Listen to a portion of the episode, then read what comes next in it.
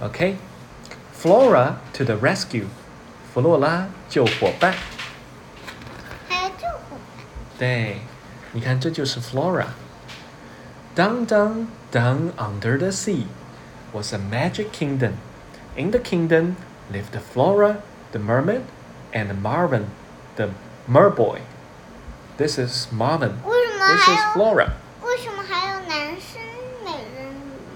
对， 它就叫 merboy，而不叫 mermaid。美人鱼是 mermaid。One day, Flora said to Marvin, "Let's play hide and seek." 你知道 hide and seek 是什么吗？就是捉迷藏。Hide 就是躲起来，seek 就是找。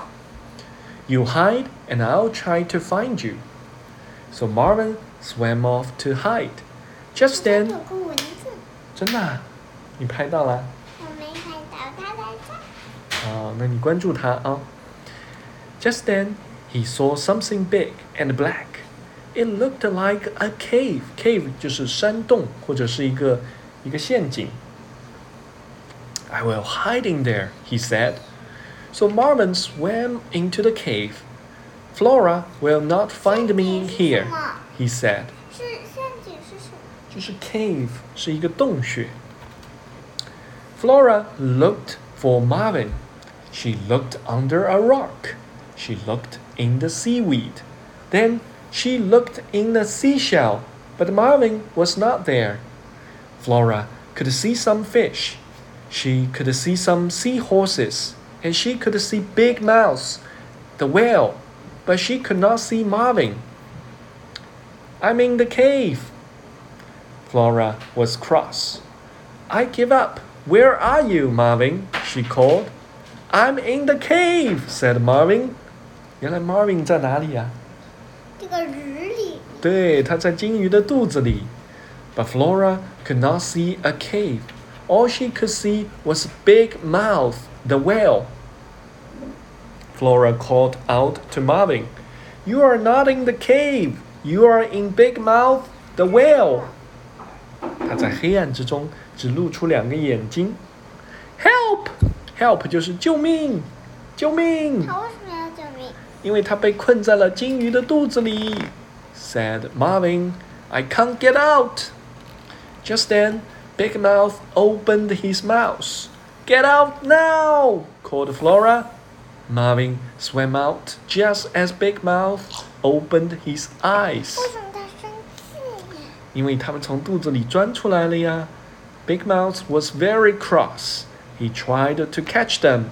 Come on, said Flora, let's get out of here. Flora and Marvin swam on the rock where Big Mouth could not see them. Big Mouth looked and looked for them, but he could not find them. He swam off looking very cross. Do you want me to hide from you now? asked Flora. No, thank you, said Marvin. Let's go home. 嗯，它的肚子呢？这个肚子在前面，你看，他们躲过了这条金鱼的寻找。我再给你讲一下中文的故事，好不好？这张图他说的是，在大海的深处有一个魔法王国，王国里住着美人鱼弗洛拉和人鱼男孩马文。一天，弗洛拉对马文说：“我们来玩捉迷藏吧，你先藏起来，然后我来找你。”于是马文游走了，去寻找躲藏的地方。正在这时，他看见一个又大又黑的东西，看起来就像是一个山洞。马文说：“我就藏在那儿吧。”于是马文游进了这个山洞。他说：“藏在这里，弗洛拉肯定找不到我。”弗洛拉到处寻找马文，他看了看石头下面，他看了看海藻中间，然后他又看了看贝壳里边。可是马文不在这些地方。弗洛拉看见一些鱼儿，他看见了一些海马，还看见了一头大嘴巴金鱼，可就是没有看见马文。弗洛拉生气了，他大声地喊道：“我认输了，马文，你在哪儿呢？”马文回答：“我就在山洞里。”可是弗洛拉没有看见什么山洞，他只看见大嘴巴金鱼。弗洛拉大声对马文喊：“你不在山洞里，你在大嘴巴金鱼的肚子里！”救命！马文喊道：“我出不去了！”就在这时，大嘴巴金鱼张开了它的嘴巴。弗罗拉喊道：“赶紧出来吧！”在大嘴巴金鱼睁开眼睛的同时，马文游了出去。大嘴巴金鱼十分生气，他想要抓住它们。快回来！弗罗拉说：“我们得赶快离开这里。”弗罗拉和马文游到一块大石头下面，躲在这里，大嘴巴金鱼就看不到他们了。大嘴巴金鱼找呀找呀，可怎么也找不到他们。他十分生气地游走了。